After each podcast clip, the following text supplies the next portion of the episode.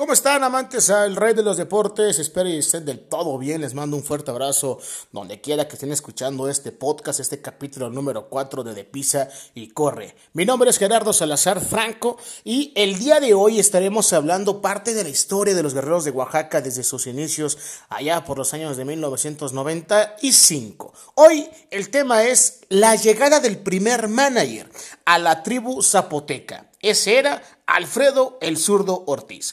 El historial del zurdo Ortiz como manager mostraba que era un mentor de éxito, como ya lo había sido en su fase de lanzador. Por muchos años se mantuvo el zurdo Ortiz como el pitcher con mayor número de victorias, hablando de lanzadores zurdos, que eran 255, marca que acababa de ser superada por otro veracruzano, Ángel Moreno.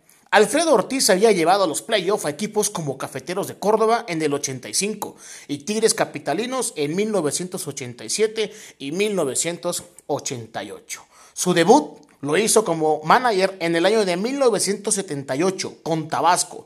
Luego manejó a Córdoba, al Águila de Veracruz, a los Tigres, Aguascalientes, Campeche, Oaxaca en el 96 y todavía un año más con los petroleros de Minatitlán en año de 1997. En invierno, Ortiz había llevado al campeonato y a la Serie del Caribe a los Venados de Mazatlán en el año de 1997.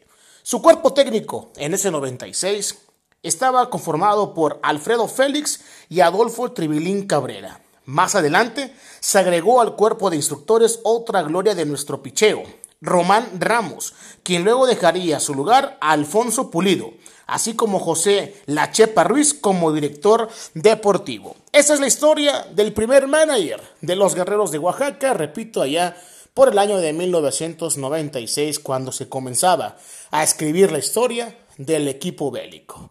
Recuerden que la tienda de souvenirs por línea sigue en promoción, 40% de descuento en jerseys oficiales de los Guerreros de Oaxaca. Métanse a www.guerreros.mx o a las redes sociales. En Facebook nos encuentran como Guerreros de Oaxaca y en Twitter e Instagram como arroba guerreroswax. Ahí podrán ustedes encontrar más información. Espero les haya gustado este podcast. Nos vemos en la próxima semana con más información y más historia de nuestro equipo bélico, de Apito, desde que inició en el año de 1996. Mi nombre es Gerardo Salazar, les mando un fuerte abrazo. Recuerden, cuídense mucho y nos vemos muy pronto en el terreno de juego. Recuerden que en Oaxaca todos somos guerreros.